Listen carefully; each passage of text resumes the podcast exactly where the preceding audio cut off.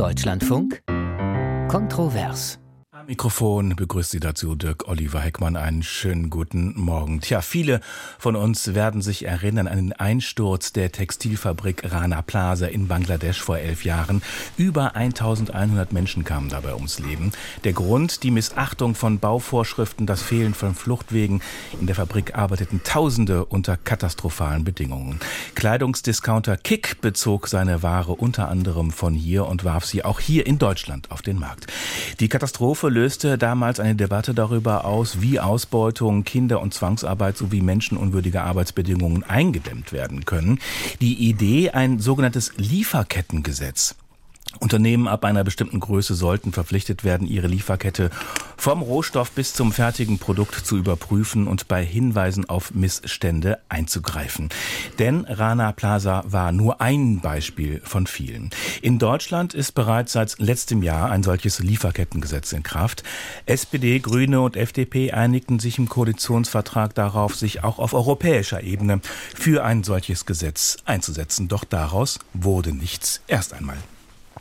Zwar hatten sich EU-Mitgliedsländer, EU-Kommission und EU-Parlament im Dezember nach langwierigen Verhandlungen auf einen Entwurf geeinigt, doch die FDP, die verweigerte die Zustimmung auf den letzten Metern. Begründung, die EU-Richtlinie gehe weit über die deutschen Regeln hinaus. Kopfschütteln hat das ausgelöst in Brüssel. Und auch bei SPD und Grünen in Berlin, Arbeitsminister Heil warf der FDP eine ideologisch motivierte Blockade vor. In der SPD wächst der Druck auf Kanzler Scholz, ein Machtwort zu sprechen. Und Umwelt- und Menschenrechtsorganisationen protestierten mit der Blockade durch Deutschland werde Kinderarbeit, Zwangsarbeit und der Zerstörung von Klima und Umwelt weiter Tür und Tor geöffnet. Was ist da dran? Welche Folgen hätte ein Scheitern des Projekts auch für deutsche Unternehmen? Und wie berechtigt oder unberechtigt ist der Widerstand der Liberalen? Streit um das EU-Lieferkettengesetz, Chance für Menschenrechte und Umweltschutz oder Belastung für die Wirtschaft? Das ist das Thema hier bei Kontroversen diesem Montag. Nochmal herzlich willkommen. Und das gilt natürlich auch für unsere Diskutanten hier in der Runde. In alphabetischer Reihenfolge begrüße ich Anna Cavazzini von Bündnis 90 Die Grünen. Sie ist Mitglied des Europaparlaments und Vorsitzende des Ausschusses für Binnenmarkt und Verbraucherschutz und Schattenberichterstatterin für das Lieferkettengesetz im Handelsausschuss. Schönen guten Morgen. Guten Morgen, Herr Heckmann. Dann Karl Julius äh, Kronenberg von der FDP. Er ist Mitglied des Ausschusses für Arbeit und Soziales des Deutschen Bundestags. Dort äh, ebenfalls Berichterstatter für das Thema Lieferkettengesetz. Er ist uns aus Arnsberg zugeschaltet. Hallo, schönen guten Morgen, Herr Kronenberg, auch Ihnen. Guten Morgen, Herr Heckmann. Und bei uns hier im Funkhaus Köln äh, begrüße ich Dr. Klaus Wiener von der CDU, Mitglied des Ausschusses für Umwelt, Naturschutz, nukleare Sicherheit und Verbraucherschutz.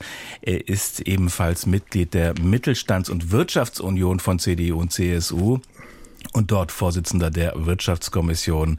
Schön, dass Sie dabei sind. Hallo. Ja, vielen Dank. Guten Morgen, Herr Heckmann. Tja, und heute früh, da hatten Sie wie immer die Möglichkeit, äh, uns Ihre Meinung mitzuteilen. Hier eine kleine Auswahl. Einen schönen guten Morgen. Mein Name ist Tiny Hobbs.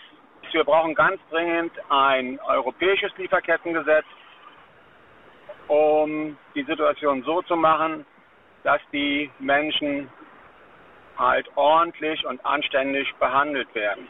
Ja, hallo, guten Morgen. Hier ist Frau Schöll aus Lüneburg. Äh, das ist beides Schaden. Äh, die Menschenrechte interessieren ab der deutschen Grenze nicht mehr.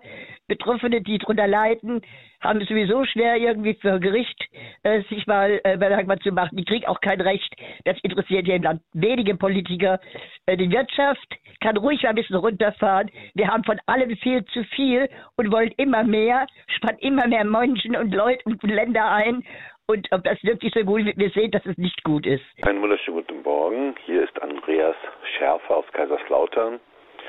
Das ist natürlich sehr gut für die Menschenrechte und vielleicht auch für die Umwelt. Die Probleme, sie stehen aber in der Überprüfung. Was ist zum Beispiel mit China? Wie weit können wir das überprüfen und welche Konsequenzen würden wir daraus ziehen? Guten Morgen, hier ist Gerd Kröger aus Oberhausen, Ruhrgebiet. Meine Meinung dazu, ich finde es nicht gut, dass die FDP, die, die ja immer früher von Anfang an, gerade besonders Demokratie und liberal ist, jetzt, jetzt nur wegen der Wirtschaft da die Menschen die, die Chance auf, auf dass die mehr kontrolliert wird, wo, wo wie die Arbeitsbedingungen der Arbeiter sind in anderen Ländern, aufweichen will, verhindern will. Als Holtmann in Ochtrup. Es ist sehr schade, dass das Lieferkettengesetz nicht zustande gekommen ist. Aber eines ist auch klar. Die Politik muss langsam aufhören zu träumen. Es kann doch einfach nicht sein, dass in Deutschland eine Firma dafür verantwortlich gemacht wird, wenn die Näherin in Bangladesch schlechte Arbeitsbedingungen hat. Das würde schlicht und einfach das Aus der Firma in Deutschland bedeuten. Also sehr geteilte Meinungen zum Thema EU-Lieferkettengesetz, ob wir so ein solches äh, brauchen. Ja, und da sind wir mitten im Thema eigentlich, aber um vielleicht nochmal die Dimension des Problems zu erfassen, Frau Cavazzini von Bündnis 90 Die Grünen wie viel Ausbeutung, Kinderarbeit, Zwangsarbeit, Vertreibung, Umweltzerstörung steckt eigentlich in Produkten, die in Deutschland verkauft werden? Anders gefragt, wie groß ist das Problem in deutschen und europäischen Lieferketten eigentlich? Ja, Herr Heckmann, das Problem ist in der Tat groß. Also es gibt verschiedene Berechnungen, die das auch noch mal ein bisschen anschaulicher darstellen, dass man zum Beispiel 100 Euro pro Jahr als Verbraucherin für Kinderarbeit ausgibt oder dass man im Laufe seines Lebens als Konsument oder Konsumentin in Deutschland irgendwie 30 bis 80 Sklaven sozusagen unterstützt, in, in Sklaven, Menschen in Sklavenarbeit.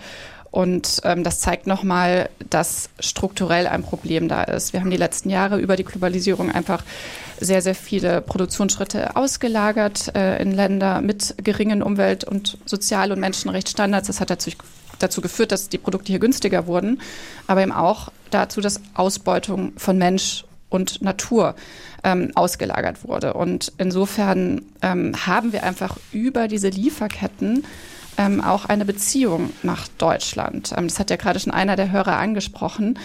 Ähm, und deswegen haben Unternehmen auch eine Verantwortung in ihren Lieferketten aufzuräumen. Und das ist nicht das irgendwas, was wir Grüne oder irgendwelche NGOs sich ausgedacht haben. Das ist einfach ein ähm, Prozess, der schon seit über zehn Jahren bei den Vereinten Nationen läuft, bei der OECD, also bei unseren internationalen Organisationen, weil sie erkannt haben, es gibt ein Problem, aber es gibt auch einen Hebel über die Unternehmen und die müssen wir nutzen. Also ein strukturelles Problem, von einem strukturellen Problem spricht Anna Cavazzini von Bündnis 90 Die Grünen, Klaus äh, Wiener von der CDU. Wie sehen Sie das? Teilen Sie diese Einschätzung? Ähm, also grundsätzlich ist es natürlich richtig, jede Form von äh, Verletzung von Menschenrechten und auch Kinderarbeit, das ist ganz großer Mist. Aber wo ich überhaupt nicht übereinstimme mit dem, was ich gerade gehört habe, ist, dass die Globalisierung das Problem ist. Ich glaube, dass die Globalisierung Teil der Lösung war.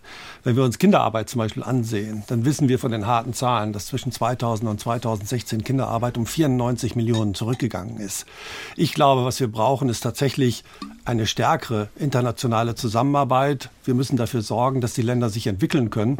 Und in dem Maße, wie dann auch über eine bessere wirtschaftliche Entwicklung die Einkommen dort steigen, werden natürlich auch die Kinder nicht mehr arbeiten müssen, die Menschen dort lieben ihre Kinder genauso wie wir das hier tun. Ja, ich glaube, dass oft die Möglichkeiten fehlen, die wirtschaftlichen Möglichkeiten. Insofern teile ich diese Einschätzung überhaupt nicht. Wir wissen von ganz harten Zahlen, dass die Globalisierung dazu geführt hat, dass wir Hunderte von Millionen Menschen aus bitterster Armut geholt haben. Ich glaube, dass das, was wir gerade erleben, Handel wird immer stärker belastet, immer stärker ziseliert. Das ist das Problem. Wir müssen wieder dafür sorgen, dass wir mehr Handel treiben, damit wir allen Ländern weltweit eine Chance geben. Also freie Fahrt für den Welthandel. Dann sind die Probleme gelöst? Naja, für den Welthandel auf jeden Fall. Ob dann die Probleme gelöst sind, da haben wir natürlich weitere Aufgaben. Das sind aber auch, das hat gerade ja auch ein Hörer zu, zu Recht gesagt, das sind dann oft auch nationale Gesetze, die da greifen müssen.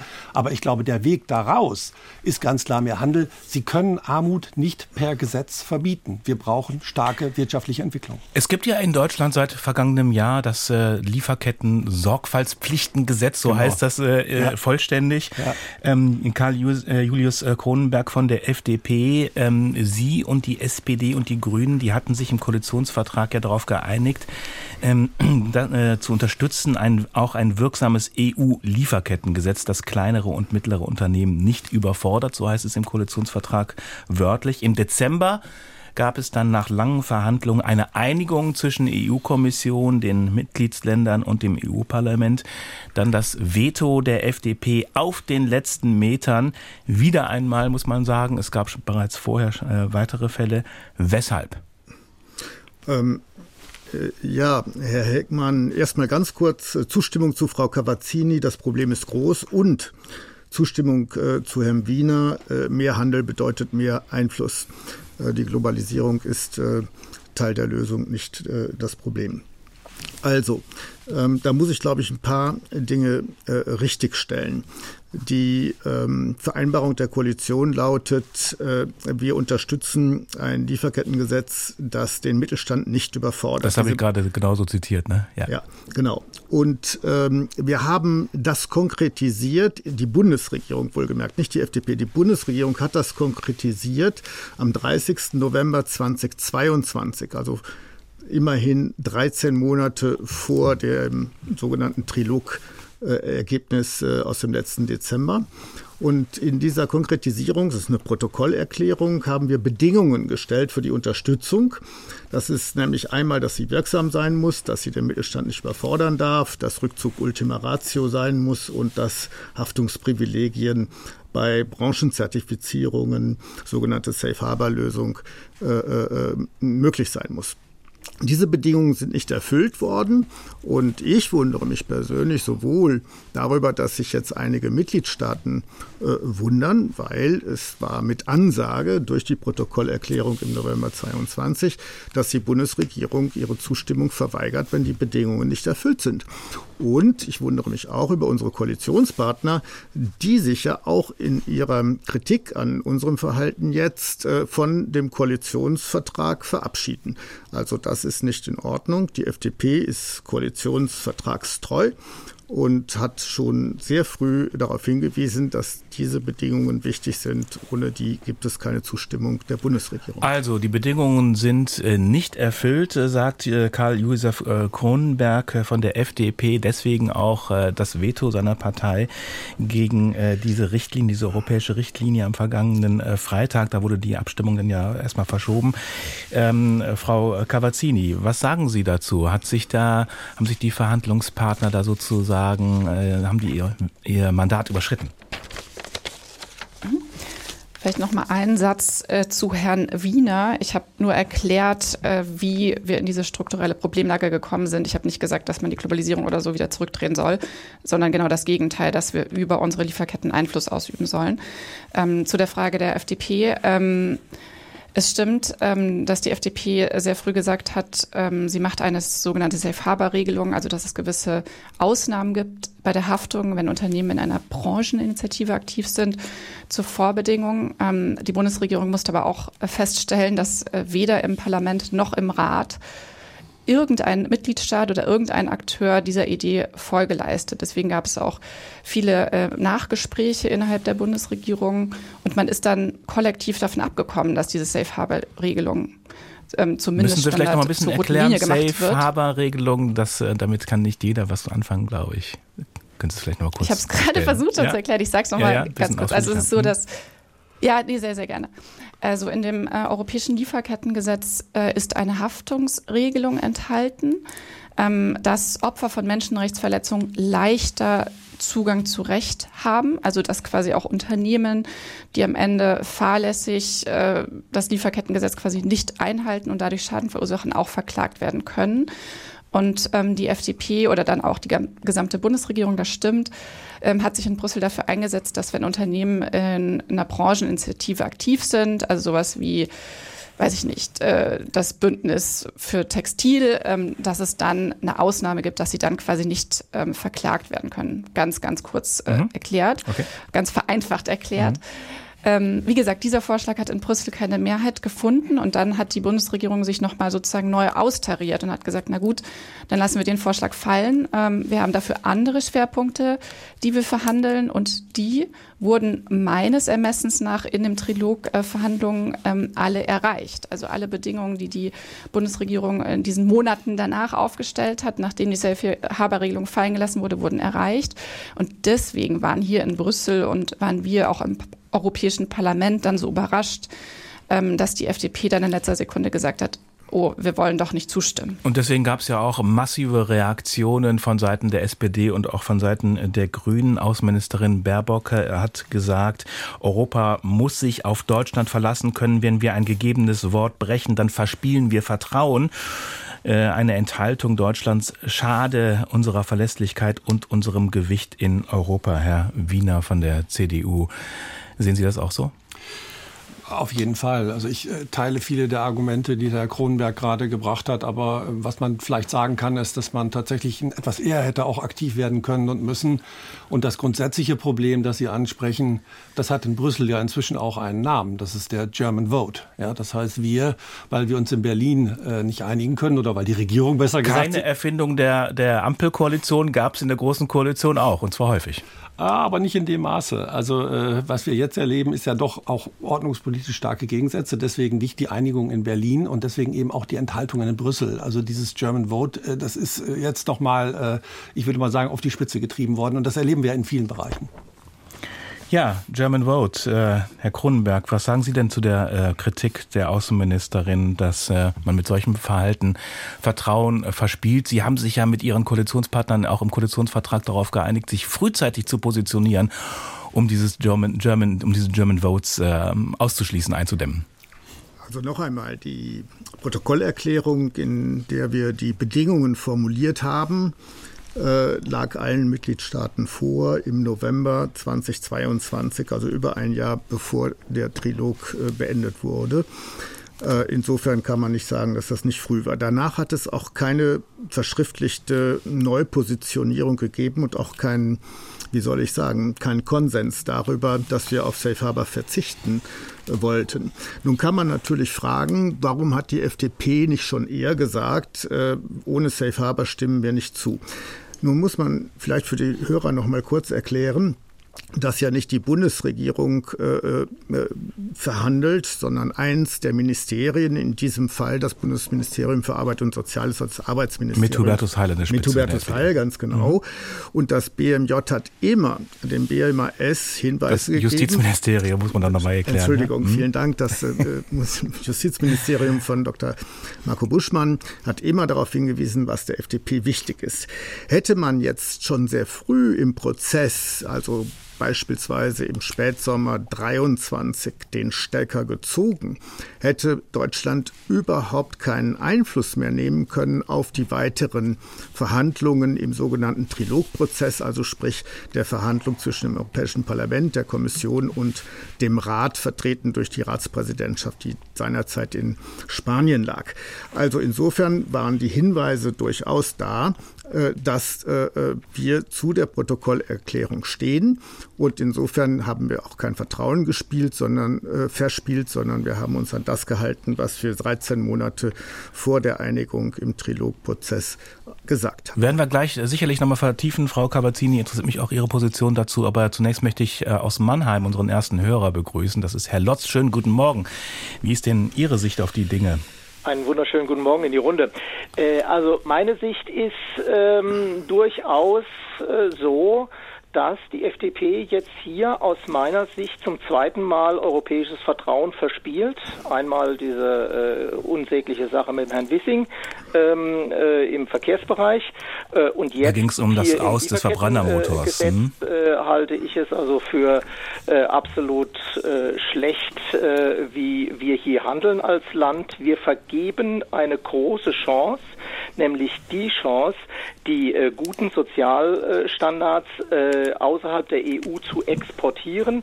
Denn mit dem Lieferkettengesetz hätten wir die Chance, äh, eben weltweit äh, für bessere Arbeitsbedingungen zu sorgen über eben den notwendigen Welthandel. Mhm. Wie erklären Sie sich das? Ja, das ist eine ganz klare Klientelpolitik, weil die Wirtschaft Schiss hat, davor in Haftung genommen zu werden. Da würde ich dass, das, äh, dass das äh, Geschäftsmodell eben nicht mehr funktioniert, auf der Not der anderen Geld zu verdienen. Und da hat natürlich die deutsche Wirtschaft äh, Schiss davor.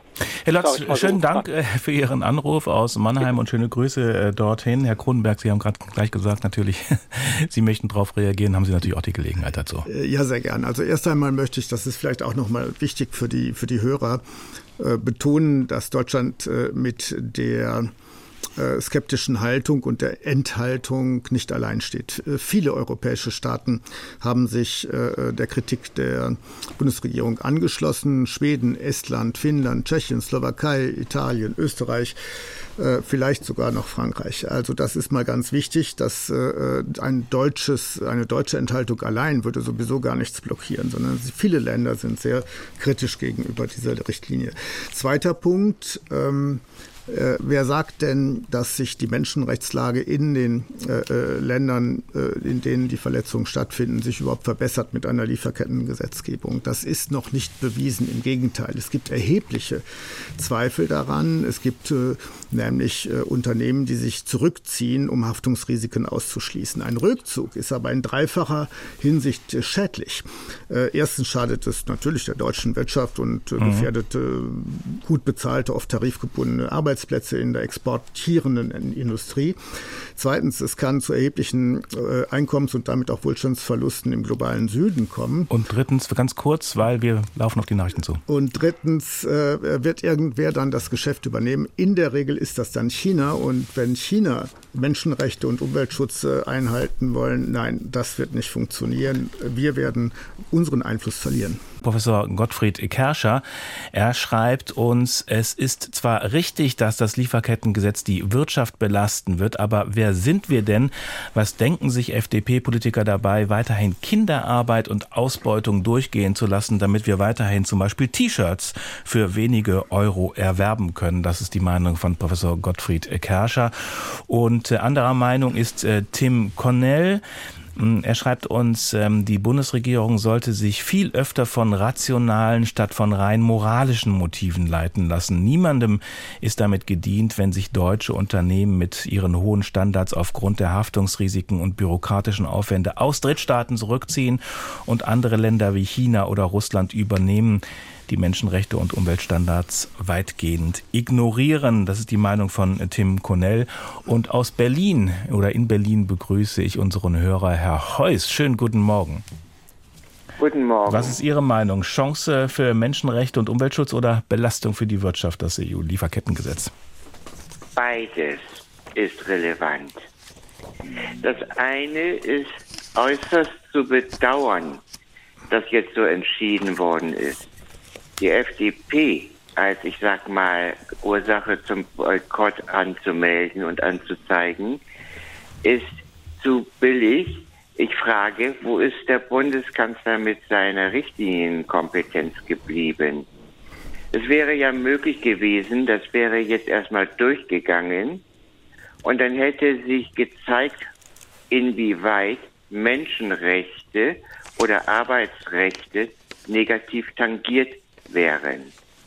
Und wenn dann irgendetwas nicht in Ordnung gewesen wäre, dann hätte es im Nachgang äh, korrigiert werden dürfen. Ich weise darauf hin, und es dürfte auch vielen schon bekannt sein, in einigen Minuten, in einigen Monaten wird für Europa gewählt. Im Juni, genau. Und, genau. Anfang Juni. Und dann wird die sogenannte German Vote uns alles andere als Vorteil einbringen. Ist das bedacht worden? Mhm. Vielen Dank für Ihren äh, Anruf, äh, Herr Heuss. Ja, die, äh, Stichwort Richtlinienkompetenz, ähm, German Vote. Ähm, äh, Frau Cavazzini von Bündnis 90 Die Grünen, hätten Sie sich das auch gewünscht? Die Forderung wird ja häufiger erhoben jetzt in den letzten Tagen. Ich finde es gut, äh, dass in Deutschland aktuell sehr, sehr breit über den sogenannten German Vote diskutiert wird. Ähm, vor den Nachrichten hatten wir das ja auch schon mal aufgenommen. In der Tat äh, ist es nichts Neues. Ähm, auch schon unter der GroKo gab es das, aber ich würde da auch Herrn Wiener zustimmen. Das ist leider, leider ähm, stärker geworden und es ist insofern chaotischer geworden, weil Deutschland jetzt mehrfach schon auch ganz, ganz am Ende des Prozesses äh, wegen der FDP den Stecker gezogen hat. Ähm, und ähm, vielleicht auch noch mal auf Herrn Kronenberg vorhin einzugehen. Ähm, ich finde es nicht so die feine Manier, dass man die ganze Zeit daran arbeitet, es weiter abzuschwächen, es weiter abzuschwächen, es weiter abzuschwächen, das Gesetz und immer dann zu signalisieren, ja, wenn wir es weiter abschwächen, dann sind wir dabei. Ähm, und dann am Ende doch sozusagen den Stecker zu ziehen und auch noch andere Mitgliedstaaten mit in den Ab Abgrund zu reißen. Denn es ist natürlich schon auch so, dass ähm, aus FDP geführten Ministerien andere Mitgliedstaaten angerufen wurden und Überzeugungsarbeit geleistet wurde, dass sie dann doch nicht dafür stimmen. Aber nochmal kurz zum Punkt des Hörers, so Frau Cavazzini, ganz äh, sorry, wenn ich dann nochmal einhake, aber mhm. der Hörer hat ja gefragt, ähm, äh, warum hat nicht äh, der Bundeskanzler von seiner Richtlinienkompetenz äh, Gebrauch gemacht. Erneut muss man ja sagen, er hat es ja bereits einmal äh, getan. Hätten Sie sich das gewünscht? Wäre das überhaupt realistisch gewesen?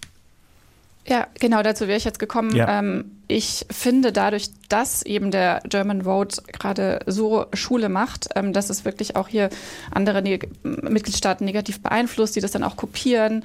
Ähm, äh, und das wirklich so einen krassen europapolitischen Schaden nimmt und es viel größer ist als nur das Lieferkettengesetz, nur in Anführungsstrichen, hätte ähm, der Bundeskanzler hier stärker eingreifen müssen. Ich bin da absolut ähm, der Meinung des Hörers, der gerade angerufen hat. Ich hätte mir gewünscht, dass hier äh, Kanzler Scholz ähm, ein Machtwort spricht, ähm, weil es wirklich um die europapolitische Reputation Deutschlands geht und auch darum, dass wir demokratisch Verfahren in der Europäischen Union ähm, nicht unterlaufen. Herr Kronberg, äh, wie hätte denn die FDP auf ein solches Machtwort des Kanzlers reagiert?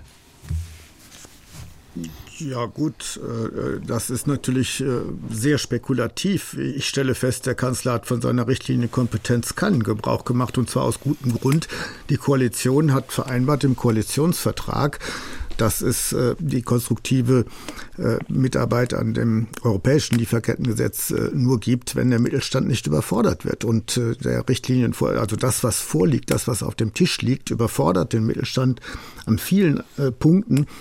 Wenn da Interesse besteht, kann ich die äh, später auch noch mal aufzählen. Machen Aber, wir auf jeden Fall, ja. Mhm. Ja, solange dieser, äh, äh, äh, so, so, solange das europäische Lieferkettengesetz den Mittelstand überfordert, kann es keine Zustimmung der FDP geben. Und der Bundeskanzler äh, weiß das und entsprechend macht er auch keinen Gebrauch von der Richtlinienkompetenz. Ich möchte noch mal betonen, äh, dass es, wenn es um Menschenrechte geht, beim besten Willen nicht darum gehen darf, was man beabsichtigt, sondern allein das zählt, was hinten rauskommt. Und das, was auf dem Tisch liegt, das äh, Gesetz, das auf dem Tisch liegt, schadet den Menschenrechten und nutzt überhaupt nichts. Und deswegen müssen wir darüber auch äh, hoffentlich gleich nochmal diskutieren. Warum schadet es? Ich habe es kurz vor der äh, Nachrichtenpause schon anklingen lassen, aber es gibt natürlich auch bessere Wege und ich würde mich sehr freuen, wenn in der Situation, die wir jetzt haben, äh, äh die, äh, die Mitgliedstaaten das Paket, das man geschnürt hat, nochmal noch mal genau überprüfen und gucken, ob es nicht wirklich besser geht. Ich glaube, da ist noch viel Potenzial. Mhm. Nächsten Mittwoch ist ja ein neuer Termin angesetzt, äh, möglicherweise noch einmal eine Abstimmung herbeizuführen. Mal gucken, ob dieser Termin eingehalten wird oder ob dann wieder die Abstimmung verschoben wird und dann das ganze Projekt dann auch äh, hinfällig wird, dann auch äh, kurz vor der Europawahl. Ähm, Überforderung des äh, Mittelstands, ähm, Herr Kronenberg. Ähm, uns liegt der Brief von Justizminister Minister Buschmann an seine europäischen Amtskollegen, der liegt uns vor hier im Deutschlandfunk. Ebenso ein interner Faktencheck aus dem Arbeitsministerium von Hubertus Heil. Und daraus ist abzulesen, äh, dass die FDP die Punkte, die sie jetzt kritisiert, von Anfang an mitgetragen hat.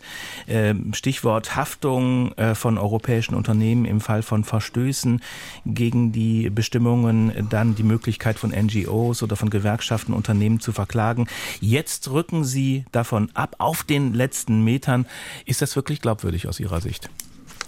Ähm, wir haben äh, das Ja zur zivilrechtlichen Haftung immer an die Haftungsprivilegierung für, durch Safe Harbor Lösungen, durch Brancheninitiativen geknüpft. Das war immer ein, ein Jungtim, das gehört zusammen. Es darf keine zivilrechtliche Haftung für.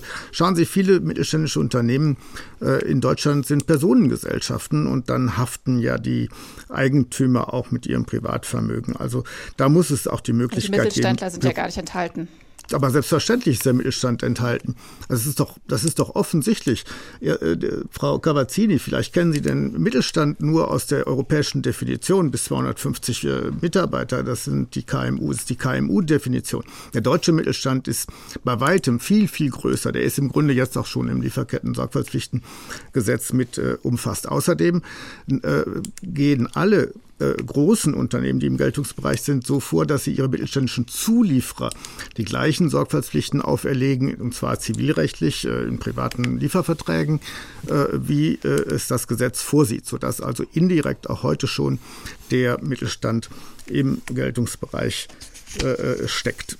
Also das ist äh, einmal die fehlende Safe Harbor Lösung. Äh, dann ist zum Beispiel bei der Corporate Governance der Klimaplan ist, hat, enthält Vorschriften zu Vergütungsregeln. Das überfordert nicht nur, sondern das ist auch eine unzulässige Einmischung in die Vertragsfreiheit. Das müssen Sie ein bisschen erklären, glaube ich. Ähm, ja, äh, das äh, europäische Gesetz sieht vor, dass größere Unternehmen ab 1000 Mitarbeiter einen Klimaplan vorlegen müssen weiß gar nicht, was das mit äh, den Menschenrechten unmittelbar zu tun hat. Das müsste ein eigenes Gesetzgebungsverfahren, äh, Gegenstand eines eigenen Gesetzgebungsverfahrens sein.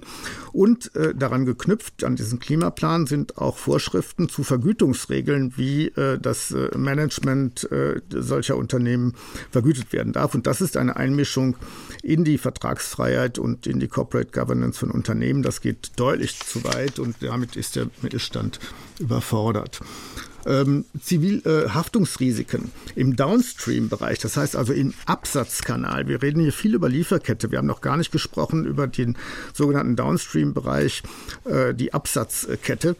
Äh, da ist es so, dass äh, beispielsweise Baumaschinenhersteller, oft mittelständisch in Deutschland, an Großhändler und Importeure verkaufen. Und wenn die dann weiterverkaufen, beispielsweise nach Katar an Unternehmen, die äh, Bauarbeiter in Zwangsarbeit einsetzen, dann steckt hier ein erhebliches Haftungsrisiko, das ein mittelständischer Baumaschinenhersteller in Deutschland nicht tragen kann. Okay, dann haben wir eine ganze Menge Punkte. Ja, da sind noch viel mehr werden, und ich ja, glaube, ja. es reicht schon. Nein, wir werden, wir werden das noch weiter ver ja verfolgen und auch noch ähm, äh, diskutieren. Bevor ich auch ähm, Herrn äh, Wiener das Wort erteile, möchte ich noch äh, Herrn äh, Strommel aus Bremen die Möglichkeit geben, sich einzuschalten. Schönen guten Tag, Herr Strommel. Sie halten das ganze Projekt für Unfug. Ja, schönen guten Tag erstmal in die Runde. Ja, ich halte das für Unfug, weil das irgendwie alles so leere Diskussionen sind, die sowieso nichts bringen und die nur dazu dienen, irgendwie von der, von der Politik die abzulenken. Und diese ganze Diskussion ist im Prinzip inhaltsleer, weil die Firmen, natürlich können die angehalten werden, irgendwie dafür zu sorgen, dass in den Herkunfts Her Herkunftsländern alles mit rechten Dingen zugeht. Also die, dass die Firma, mit denen sie zu tun hat, darauf achtet, dass die Produkte gesund sind. So, also um das mal ganz klar zu sagen, dass das alles korrekt ist gesund für die Menschen etc. Aber die ganze Diskussion ist genauso wie diese Diskussion um das Wort Rasse etc. Ist jetzt ein anderes Thema? Ist ein anderes Thema, aber ich sage das jetzt mal. Klasse, Hasse, Masse und so kann man das nur so fortsetzen. Hasse, äh, dass das alles irgendwie nur so Ablenkungs Ablenkungsthemen sind, weil die Politik der SPD und Grünen im Prinzip völlig inhaltsleer ist. Die haben sonst, sonst gar nichts. Okay, Herr, Strom, Herr Stommel. Stoppe, stoppe. Äh, Und äh, was real, darf ich das noch anführen? Ja. Was real ist, sind die Milliarden Waffenlieferungen an die Ukraine und der bevorstehende dritte Weltkrieg. Das ist real. Und dass uns eventuell die Bombe noch auf den Kopf hält. Gut, ich danke Ihnen ist, ne? für Ihren okay. Anruf, Ihren Einwurf aus äh, Bremen. Inhaltsleer bringt eigentlich äh, gar nichts. So, äh, so habe ich ähm, unseren Hörer verstanden. Frau Cavazzini, was entgegnen Sie? Ähm, ich kann ja vielleicht auch noch mal ganz kurz ähm, das Lieferkettengesetz wie der Entwurf jetzt vorliegt, erklären und dann ähm, auf den Hörer eingehen, aber vielleicht auch noch mal auf Herrn Kronenberg. Also aber nur ganz kurz, geht bitte. es ja, genau, ja. aber das ist ja das, was Sie gefragt haben mhm. und äh, was Herr Kronenberg auch lange ausgeführt hat. Äh, Im Prinzip ist es eben so, dass Unternehmen verpflichtet werden, Sorgfaltsprüfungen in ihren Lieferketten ähm, durchzuführen.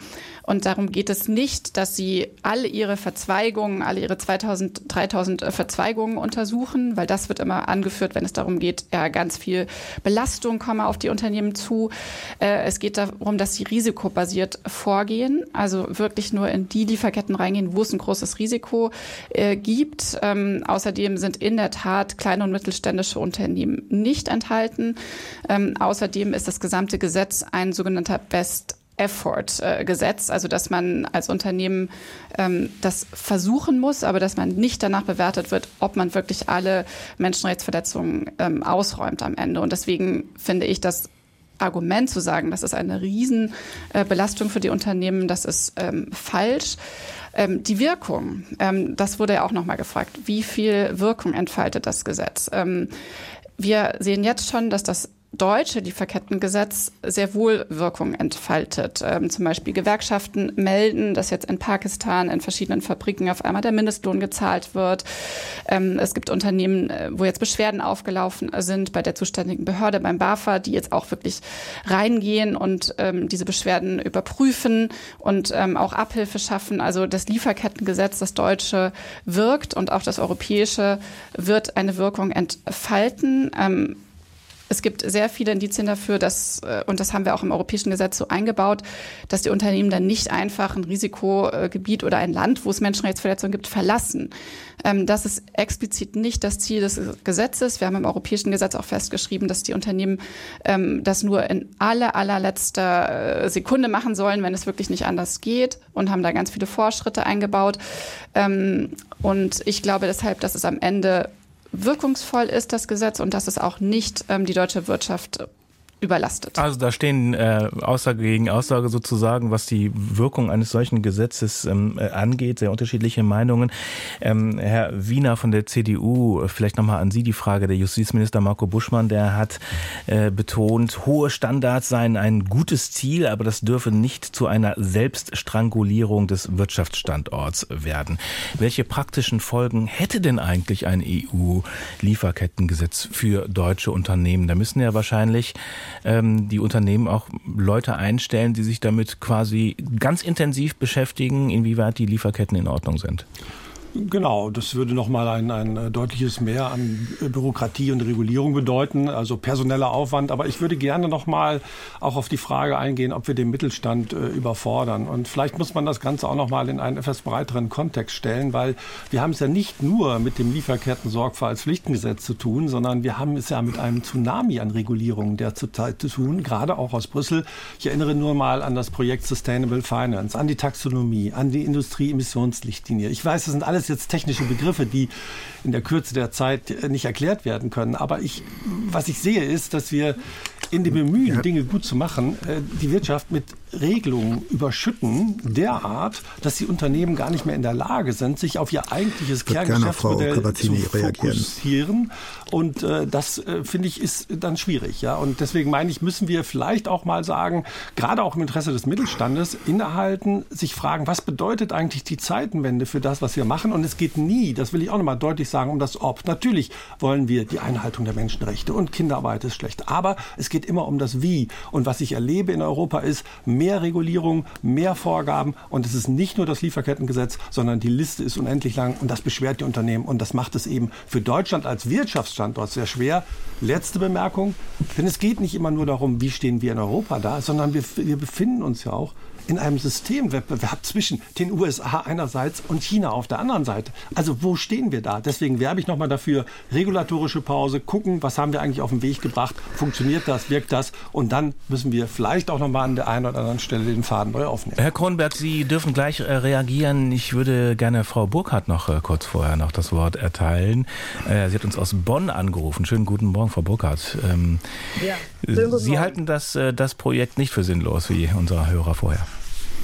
Nein, genau. Also ich bin äh, Vertreterin einer NGO, eines Vereins, der sich für Frauenrechte einsetzt, äh, mit dem Namen Femnet. Und wir haben uns schon länger auch mit dem deutschen Lieferkettengesetz äh, beschäftigt. Wir haben unter anderem eine Studie in Pakistan äh, verfassen lassen, wo wir dort Arbeitsrechtsverletzungen untersucht haben, wo deutsche äh, Unternehmen einkaufen. Es handelt sich hier um die Textilindustrie. Und das Interessante war, wir haben äh, Partner aus Pakistan eingeladen nach Deutschland. Und die waren zum ersten Mal, äh, die Unternehmen, die deutschen Unternehmen hier waren zum ersten Mal bereit, sich mit diesen äh, Partnern, also das waren in dem Fall Gewerkschaften, an einen Tisch zu setzen. Ohne ein Lieferkettengesetz, das ja in Deutschland seit einem Jahr existiert, wäre das nie möglich gewesen. Wir hatten das in früheren Jahren auch mal versucht. Da war einfach nicht die Bereitschaft da. Was schon zeigt, das deutsche Lieferkettengesetz zum Beispiel wirkt. Und ich weiß auch von den Unternehmen, äh, wir sind äh, stark auch im Austausch mit Unternehmen, dass viele von denen sagen, wir brauchen ein sogenanntes Level Playing Field, also eine gleiche Situation für alle. Gleiche Spielregeln ja für alle innerhalb Europas. Mhm.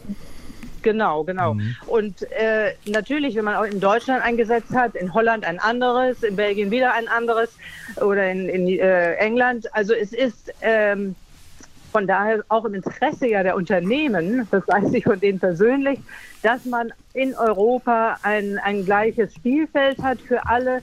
Und ein Gesetz ist eben notwendig, das haben wir gesehen, weil mit freiwilligen Maßnahmen wir nicht weiterkommen. Ist ein sehr guter Punkt. Mhm.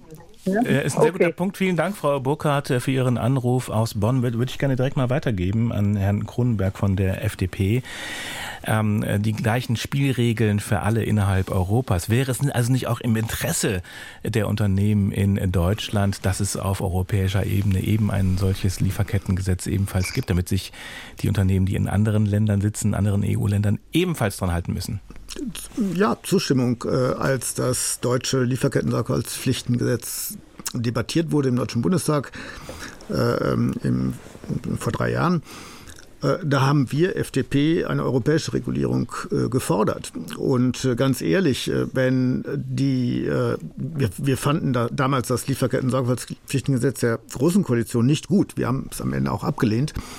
Aber wenn jetzt, es ist ja nun mal verabschiedet worden, so, und wenn jetzt äh, das europäische Gesetz eine Blaupause äh, genommen hätte an dem deutschen Gesetz, dann hätten wir das Problem auch nicht, dann hätten wir eine Zustimmung. Ähm, äh, aber so ist es leider nicht. Es geht deutlich an vielen Punkten darüber hinaus, aber ich möchte jetzt nicht die Liste nochmal erweitern, sondern auf einen anderen Punkt eingehen. Ähm, äh, es kommt eben nicht darauf an, was beabsichtigt wird in puncto Rückzug, sondern allein auf das, was passiert. Aber es scheint ja zu wirken. Jedenfalls ist das die Erfahrung von Frau Burkhardt von Femnet. Ja, es gibt aber auch andere Erfahrungen. Hm. Ich möchte ein paar zitieren. Erstens, äh, Strabag, ähm, großer Baukonzern, hat sich aus Ägypten vollständig zurückgezogen, weil sie das ähm, Haftungsrisiko äh, für zu große erachten, äh, von deutschen Ausschreibungen zukünftig ausgeschlossen zu werden. Dallmayr hat bereits angekündigt, dass man sich aus Äthiopien zurückziehen will ähm, und keine Kaffeebohnen mehr von Bauern in Äthiopien einkaufen will, weil man am Ende nicht sicherstellen kann, dass äh, diese nicht auch äh, Kinderarbeit einsetzen. Aber nochmal viel schlimmer, Xinjiang, das ist die Westprovinz in China, wo die ethnische Minderheit der Uiguren lebt und unterdrückt wird, schwer unterdrückt wird. UN-Menschenrechtsbericht ist da sehr eindeutig. BASF zieht sich da zurück aus zwei Gemeinschaftsunternehmen. Das heißt, die verlieren jetzt, BASF verliert die Kontrolle. Warum ziehen die sich zurück? Weil sie festhalten wollen an einer 10 Milliarden äh, Investition in China. Noch schlimmer, VW.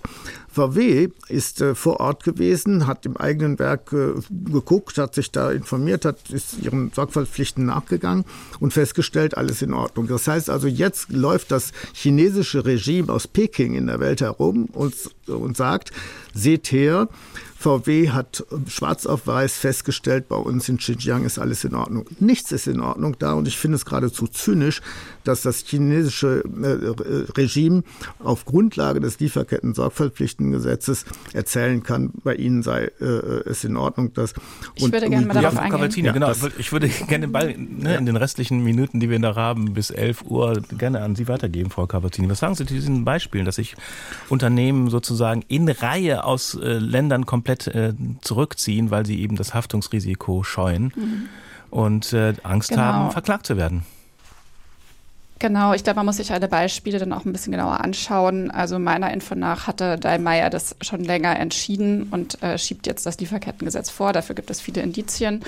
Ich glaube, Xinjiang ist ein Sonderfall. Ähm, ich finde, wenn es sozusagen staatlich induzierte Zwangsarbeit gibt, ähm, in Arbeitscamps, wo Uiguren äh, schuften müssen, dann ist es einfach auch eine Lage, wo man sagen kann, da müssen sich halt Unternehmen zurückziehen. Weil wenn es staatlich verordnete Zwangsarbeit gibt, dann kann auch ein einzelnes Unternehmen da keine Verbesserung der Lage herstellen. Deswegen finde ich das in Xinjiang absolut gerechtfertigt und auch äh, ehrlicherweise angemessen, wenn sich da Unternehmen zurückziehen. Aber im Großen und Ganzen ähm, zeigt die Empirie nicht, dass sich Unternehmen systematisch aus äh, Regionen zurückziehen. Ähm, und vielleicht noch ein ähm, Satz äh, zu der Frage, wie sich die FDP verhalten hat, weil das jetzt auch noch mal ein paar Mal gekommen ist. Man muss immer auch beachten, dass Brüssel eine Kompromissmaschine ist. Es ist einfach so, dass die Bundesregierung hier nicht alleine ist, dass die FDP nicht alleine in Europa ist und dass wir hier sehr delikate, sehr ausbalancierte Kompromisse äh, schmieden ähm, und das auch einfach gefährlich ist, wenn dann die FDP sagt, nicht 100 Prozent alle meiner Forderungen sind erfüllt ähm, und deswegen lassen wir hier alles platzen, dass das einfach in Brüssel nicht gern gesehen wird und auch äh, sehr schädlich ist. Stefan Werner hat uns äh, geschrieben, Nein, äh, Annette Tiergarten, diese E-Mail wollte ich verlesen. Ähm, Zitat, zu viel Bürokratie, um Kinder vor Kinderarbeit zu schützen, das wäre doch mal sinnvolle Bürokratie. Da geht's ja nicht um die richtige Krümmung des Gemüses. Außerdem gibt es ja schon Firmen, die aus eigenem Antrieb darauf achten, dass in ihren Produktionsketten keine Kinderarbeit zum Einsatz kommt. Es ist also möglich und aus meiner Sicht auch zumutbar. Das ist die Meinung von Annette Tiergarten. Und dann haben wir hier noch eine E-Mail von Christian Wicke. Er ist anderer Meinung. Er sagte, wir alle sind gegen Ausbeutung von Zwangsarbeitern und Kindern. Wir können aber nicht alle Probleme der Welt durch deutsche und europäische Bürokratie lösen. Wie soll denn eine deutsche Firma sicherstellen, dass der Zulieferer in Asien sich an die Vorgaben hält? Soll er etwa Detektiv Detektive nach Indien oder China schicken. Wir beklagen die überbordende Bürokratie. Nun ist der Zeitpunkt, wo wir beginnen sollten, sie zu reduzieren. Und aus Magdeburg hat uns unser nächster Hörer angerufen. Das ist Herr Kerz. Und Herr Kerz, schönen guten Morgen erstmal an Sie. Sie leiten ein Unternehmen mit 6000 Mitarbeitern und haben da natürlich Ihre spezielle Sicht des Praktikers auf das Thema. Genau, vielen Dank, dass ich dabei sein darf. Sehr gerne. Ähm, ich grüße in die Runde. Ähm, ich bin Unternehmer mit 6000 Mitarbeitern im EU-Ausland und Nicht-EU-Ausland. In welcher Branche bitte? Wir sind Dienstleister und beschäftigen vor Ort Menschen im Bereich Callcenter. Mhm. Und äh, ich selber habe ein eigenes Interesse daran, dass vor Ort die Löhne und auch die Verhältnisse, in denen die Mitarbeiter arbeiten, positiv und gut sind. Nur dann bringen sie gute Leistung. Das heißt, für mich selber, ich brauche kein Gesetz. Ich sorge schon dafür, dass es so gut läuft, wie es vor Ort möglich ist. Und das checken ist. Sie auch, das prüfen Sie? Das prüfen wir, wir sind regelmäßig vor Ort, genau. Mhm. Das Ansinnen zur Stärkung der Arbeitskräfte im internationalen Ausland, gerade im Niedriglohnland, teile ich. Aber es braucht kein weiteres Gesetz. Herr Wiener hatte eben darauf hingewiesen, dass aus Brüssel viele Regelungen kommen. Und diese eine Regel ist der Tropfen zu viel. Deshalb bin ich der FDP dankbar, dass sie das äh, verhindert aber hat. dass sich jetzt in Zukunft äh, die deutschen Unternehmen an das deutsche Lieferkettengesetz halten muss, aber die äh, ihre Mitbewerber genau. aus Europa äh, nicht, das ist für Sie kein Problem. Doch, das ist ein Problem. Und deshalb ist auch ein Vorschlag an die Runde, sowohl das europäische als auch das deutsche äh, Lieferkettengesetz unter die Freiwilligkeit zu stellen und damit den Unternehmen selber die Möglichkeit zu geben, danach zu handeln oder auch nicht. Mhm. Ein Gesetz War, mit Freiwilligkeit versehen ist, das wäre natürlich ein Novum, aber äh, ich will Ihren Vorschlag gerne in die Runde geben, Frau Cavazzini, vielleicht an Sie. Würde das was bringen? Ähm, ich finde erstmal sehr, sehr dankbar über den äh, Beitrag und alle konstruktiven Ideen zur Debatte sind ja erstmal total wichtig. Aber ähm, was ich eigentlich von vielen Unternehmen höre, die, äh, wie der Anrufer gerade auch schon gesagt haben, sie kümmern sich schon in ihren Lieferketten oder in ihren, zum Beispiel jetzt Callcentern gibt es gescheite Löhne. Gerade diese Unternehmen verlangen eigentlich normalerweise meiner Erfahrung nach nach einer gesetzlichen Regelung, um eben auch keine Wettbewerbsnachteile zu haben. Gibt es Großunternehmen wie Aldi Süd beispielsweise? Beispielsweise Ikea, auch Kick, ja, ne, ich hatte ja angesprochen, genau. den Textildiscounter, äh, Chibo, das sind alles Unternehmen, die sehr stark einfordern, dass es eben auf europäischer Ebene auch eine solche Regelung gibt. Genau, weil die nämlich erkannt haben, dass es ähm, für solche Unternehmen, die sich jetzt schon kümmern, ähm, natürlich zum Wettbewerbsnachteil gerät, weil Freiwilligkeit, und das zeigen sehr, sehr viele Studien, ähm, in der Breite nicht funktioniert. Geben, deswegen wurde auch das deutsche Gesetz von der Großen Koalition auch mit Stimmen der Union äh, beschlossen, weil man festgestellt hat, dass ja weniger als 30 Prozent der Unternehmen in Deutschland äh, Sorgfaltsprüfungen freiwillig durchführen und um gleiche Wettbewerbsbedingungen für alle Unternehmen ähm, aber auch auf dem gesamten Binnenmarkt, und das wurde jetzt auch äh, von einer Hörerin noch äh, angesprochen, herzustellen, ähm, braucht man einfach dieses Gesetz auch um Planbarkeit für die Unternehmen herzustellen. Und vielleicht noch mal einen Satz zu dieser äh, sogenannten überbordenden Bürokratie. Erstmal ist grundsätzlich alles, was aus der Europäischen Union kommt, ähm, erstmal Bürokratieabbau. Denn es ist einfach besser, eine Regel zu haben als 27 äh, verschiedene Regeln. Das ist doch ganz klar. Wenn jetzt jedes Land vorprescht, egal in welchem Bereich, im Klimabereich, bei der Produktregulierung, beim Verbraucherschutz, ähm, bei den Lieferketten, dann müssen sich die Unternehmen immer wieder äh, neu äh, anpassen und anderen Regeln anpassen. Wenn wir aber eine europäische Regel haben, dann ist das ja eigentlich die größte Bürokratieabbaumaschine, die es gibt. Und der Vorschlag von Herrn Kerz aus Magdeburg, der noch in der Leitung ist, weiterhin äh, war ja diese Regel Regelungen auf Freiwilligkeit beruhen zu lassen. Nochmal nachgefragt, Herr Frau Cavazzini, wäre das aus Ihrer Sicht ein gangbarer Weg? Gerne ähm, auch dazu. Nein, weil, äh, wie gesagt, mir. Äh, Freiwilligkeit äh, leider nicht äh, funktioniert, weil die, der Großteil der Unternehmen sich dann freiwillig nicht dran hält. Und ich glaube, das ist weder im Sinne der Unternehmen, die sich dran halten, äh, noch im Sinne der Menschen, die in unseren Lieferketten arbeiten. Mhm. Herr Kronenberg dazu. Ja, sehr gerne. Ich bin dem Beitrag von Herrn Kerz sehr dankbar ähm, und möchte ergänzen, äh, dass äh, Verbraucher in Europa, in Deutschland vielleicht sogar noch ein bisschen mehr als in anderen Staaten, äh, erwarten, dass die Unternehmen sehr sorgfältig auf die Einhaltung von Menschenrechten achten. Im Übrigen auch die Kapitalgeber, die Kapitalmärkte achten sehr darauf. Und äh, junge Mitarbeiter, Fachkräfte achten ebenfalls darauf. Die erwarten von ihren zukünftigen Arbeitgebern, dass sie für Werte einstehen. Und das ist ja auch in aller Regel äh, der Fall. Das heißt also, eine Gesetzgebung nimmt den Unternehmen, die sich jetzt vorbildlich verhalten, erst einmal ein Wettbewerbsvorteil weg. Das ist schlecht, weil es die, weil die Freiwilligkeit einem gesetzlichen Zwang immer vorzuziehen ist. Mhm. Nun gibt es Unternehmen wie Chibo, äh, die fordern äh, Level Playing Field, war ja in der vorletzten Runde auch schon mal also gleiche Regeln für alle innerhalb Gleiche Europas. Regeln für alle mhm. in Europa äh, einge, äh, angesprochen worden. Äh, da möchte ich sagen, ja, das sind Einzelmeinungen. Chibo ist eine Einzelmeinung und sie verfolgen damit äh, zwei Zwecke. Na, ich habe ein paar andere Unternehmen genannt, Alti Süd, äh, Ikea. Okay, ja, das Kick. sind Einzelmeinungen, weil mhm. die Umfragen der Wirtschaftsverbände zeigen, dass 88 Prozent der Unternehmen die äh, äh, Lieferkettengesetzgebung aus der EU, so wie sie im Moment vorliegt, ablehnen. Äh, aber nochmal ganz kurz zu Chibo und anderen. Äh, das Handelsblatt hatte die haben, andere. Die Umfrage. haben nämlich äh, äh, zwei Absichten. Einmal, sie möchten im Licht der Öffentlichkeit gut dastehen.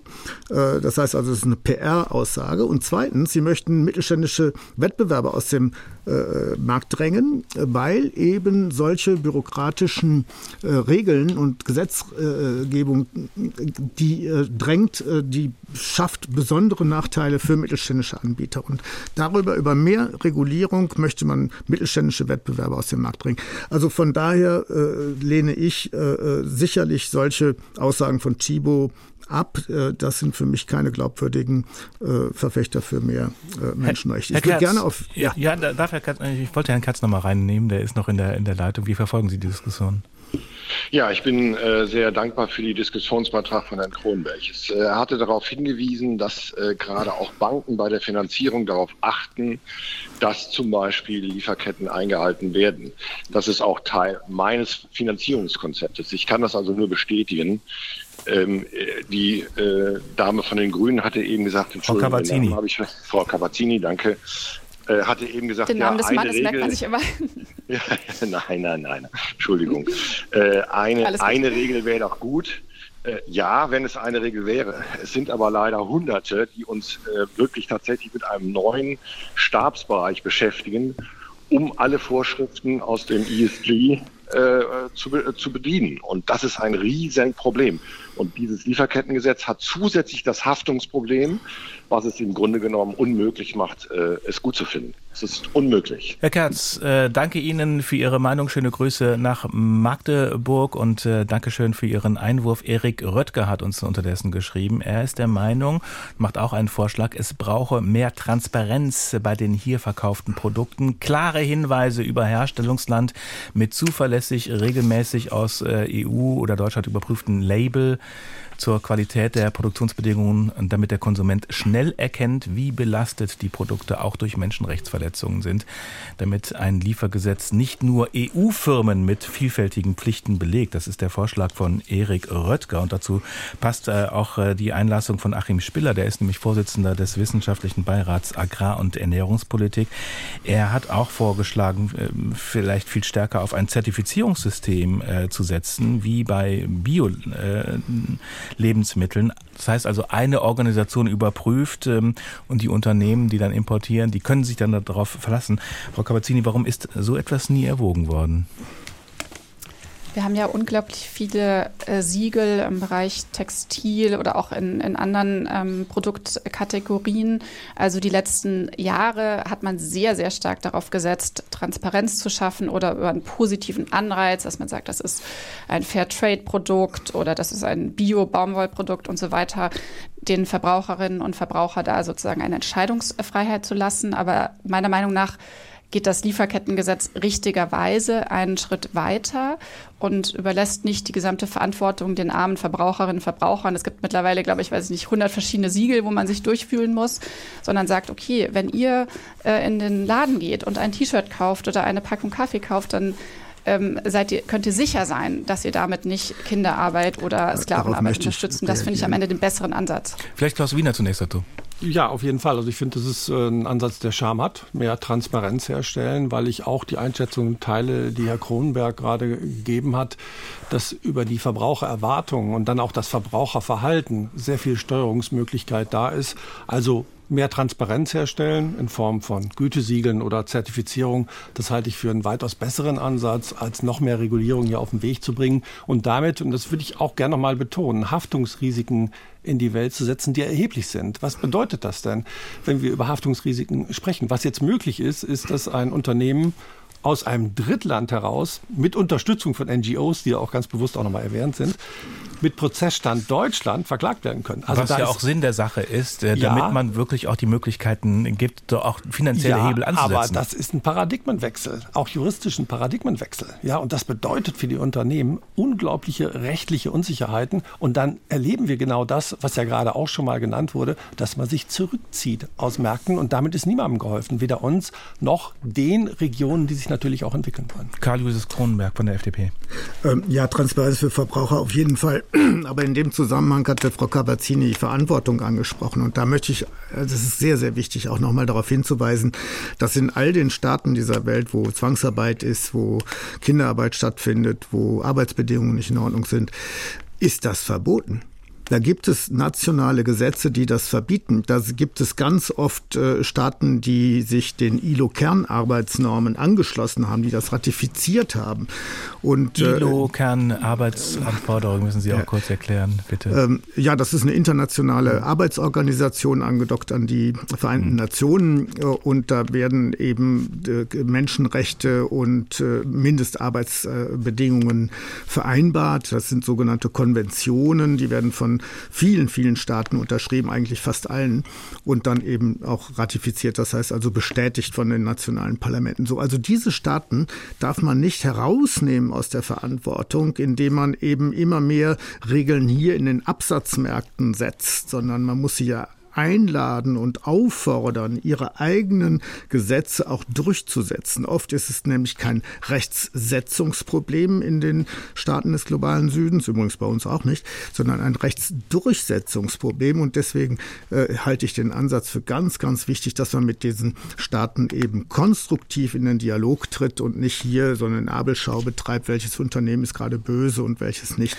Ich habe äh, diese Erfahrungen in Indien äh, gemacht, äh, in der letzten, gerade in der da, letzten mh. Woche. Und äh, wenn ich die Möglichkeit habe, würde ich da gerne kurz äh, schildern. In ein, zwei Sätzen, ja?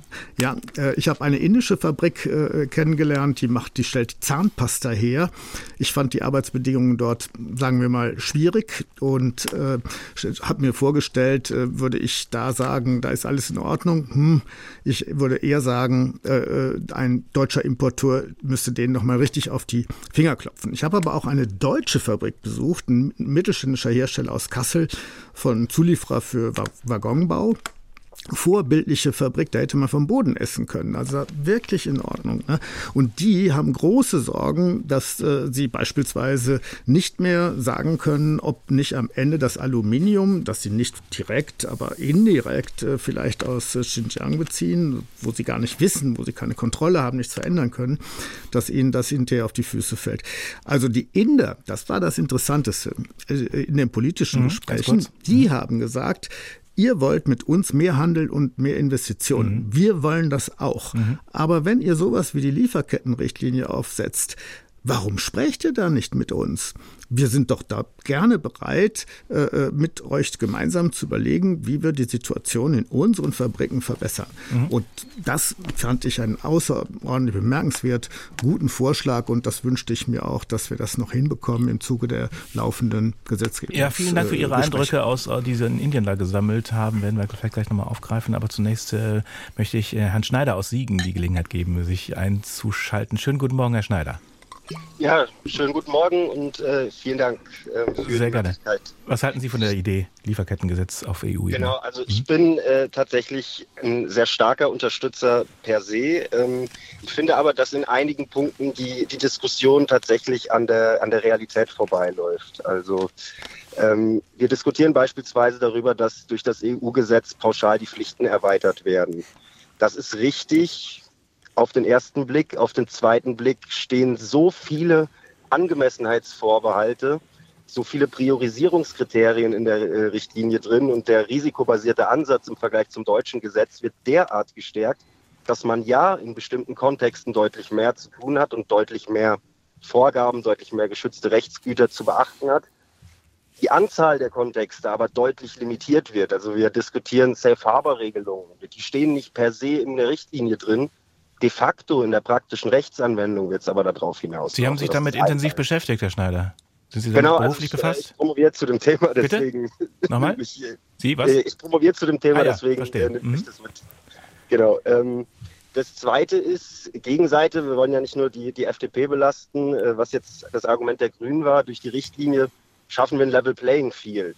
Ähm, möglicherweise wird das so sein wissen, tun wir das nicht. Warum? Wir müssen auf EU-Ebene die Richtlinie von der Verordnung trennen. Und äh, dass aus einer Richtlinie nicht 27 materiell sehr verschiedene Einzelgesetze erwachsen, das können wir nicht sagen. Dann bräuchten wir eine Verordnung auf EU-Ebene, die dann unmittelbar durch die Staaten umzusetzen ist. Also ich finde, wir sollten schon also insgesamt sprechen mehr Argumente für ein europäisches Gesetz, aber wir sollten, glaube ich, auf beiden Seiten ein bisschen bei der Wahrheit bleiben, an Herr Kronberg gerichtet. Ähm, vielleicht noch die kleine Spitzfindigkeit sei erlaubt. Äh, Ihre FDP-Parteikollegin, Vorsitzende des Menschenrechtsausschusses, hat heute Morgen gesagt, dass es untragbar sei, dass deutsche Unternehmen noch in Xinjiang ähm, Geschäfte betreiben, ja. während Sie gerade ja. hier sitzen und sagen, wir brauchen keine EU-Lieferkettengesetz. Okay. Das finde ich doch charmant. Herr Schneider, herzlichen Dank für Ihren, äh, Ihren äh, Anruf aus Siegen. Das war, das war interessant. Ähm, Herr Kronenberg, Sie wollten reagieren?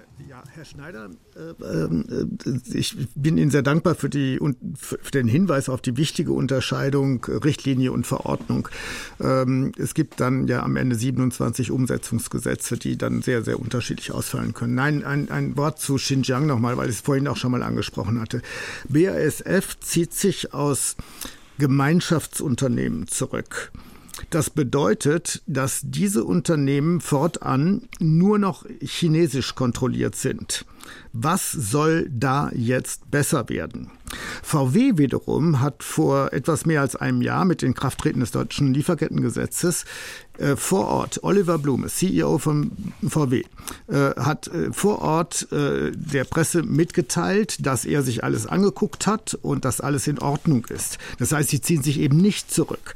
Äh, das bedeutet, dass entweder man gibt Einfluss auf oder man spielt den Chinesen in die Hände, indem sie behaupten können, dass alles in Ordnung ist. Das hätte der CEO vom VW festgestellt. Mhm. Beide Szenarien sind schlecht Ich würde, ja. Das ist. Ich würde das, noch mal kurz reagieren auch auf den. Sehr gerne, Frau Kapitini. Sie sind so, sofort dran. Wir haben jetzt noch äh, gut fünf Minuten. Die Zeit verfliegt mal wieder wie im Und deswegen Fluge. müssen wir unseren Einfluss sichern. Das oh, wollte ich Ja, alles klar. Sagen. Gut, dann haben Sie den Punkt noch gemacht. Aber ich möchte die letzten Minuten vielleicht nutzen, noch mal nach vorne zu schauen.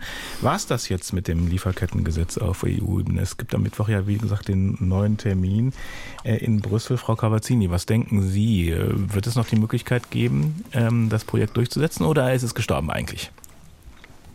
Ähm, ein Satz noch zu dem Anrufer ganz kurz. Es ist einfach europäische Rechtssetzungspraxis, dass wir Richtlinien und Verordnungen haben.